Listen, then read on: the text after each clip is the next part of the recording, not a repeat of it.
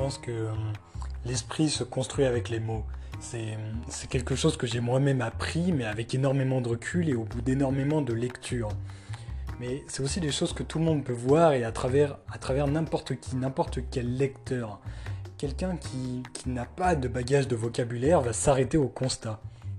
Il ne fera que constater ce qui se passe autour de lui et ce que lui racontent les gens. Il va tirer des conclusions hâtives. De toute manière, ça ne peut en être autrement, ça ne peut être autrement que, que des conclusions hâtives. Parce que quelqu'un qui n'a pas de vocabulaire ne peut prolonger ses réflexions. Et parce que faute de connaissances. Les connaissances étant un outil d'apprentissage en termes de vocabulaire. Quelqu'un qui dispose d'un bon savoir peut approfondir ses pensées. Il peut prolonger des constats que, auquel celui qui ne lit pas va se fonder. Celui qui ne lit pas va se fonder sur ses constats, tandis que celui qui lit va pouvoir poser des mots sur ses constats et approfondir les, réflexions et se faire une, opinion qui lui est propre, qui sera relative à ses ressentis et à ses émotions. Le, vocabulaire peut s'acquérir par la lecture en tout genre. En multipliant les lectures, mais aussi les auteurs, tu multiplies tes centres d'intérêt littéraire et par conséquent, tu, acquiers des vocabulaires différents qui sont ceux des auteurs que tu as lus.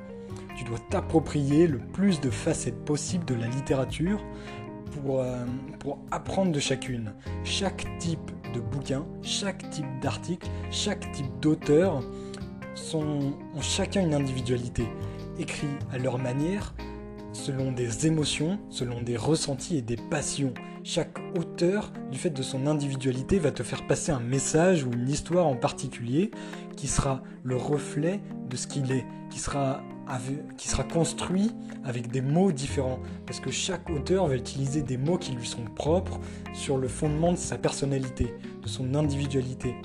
Chaque, euh, chaque réflexion qu'il fera, tu pourras te, l'approprier et de cette manière te construire. Tu dois te construire autour du vocabulaire des autres, autour des influences que tu choisis d'avoir via la lecture. Et d'ailleurs, ça me fait penser que pendant un temps, j'entendais beaucoup de personnes autour de moi qui, du fait, de, du fait que je parlais de, mes lectures et de mon intérêt pour ces choses-là, me disaient toujours moi, je ne lis pas parce que d'une part, j'ai pas envie d'être influencé, mais surtout, je veux rester fidèle à moi-même. Et, et c'est là toutes les problématiques, parce que l'heure actuelle, beaucoup de personnes se contentent de ce qu'elles ont et de ce qu'elles sont.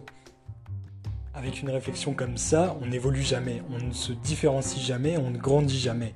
On reste fidèle à soi-même, soit, mais on reste fidèle à sa médiocrité. Tandis que quelqu'un qui lit, quelqu'un qui, qui, s'influence par les auteurs, quelqu'un qui choisit les auteurs par lesquels il va s'influencer, qui choisit les lectures et les types d'histoires qu'il va se raconter et lire, eh bien il va pouvoir grandir, il va pouvoir se construire autour de ces choses-là. Il va pouvoir s'influencer autrement, découvrir de nouvelles choses, découvrir de nouveaux modes de pensée que sont ceux des auteurs, mais aussi découvrir ceux des personnages que créent les auteurs. Et c'est là tout l'intérêt parce que en découvrant de nouvelles choses, tu te découvres toi-même, tu te découvres à travers la lecture, à travers l'imaginaire des autres.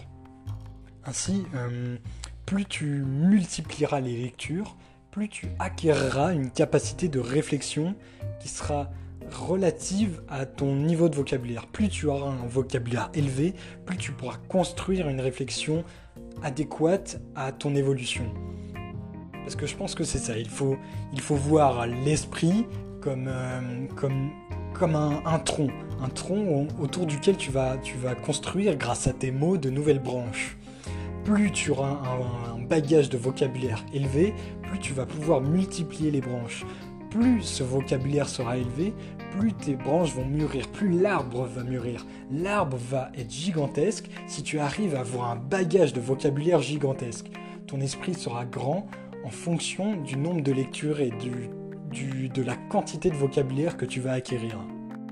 Ainsi, plus tu vas développer tes centres d'intérêt littéraire, plus tu développeras tes aptitudes en matière d'introspection et donc de réflexion sur toi. Par conséquent, la lecture est un pilier d'évolution en ce qu'elle te permet d'approfondir ton introspection.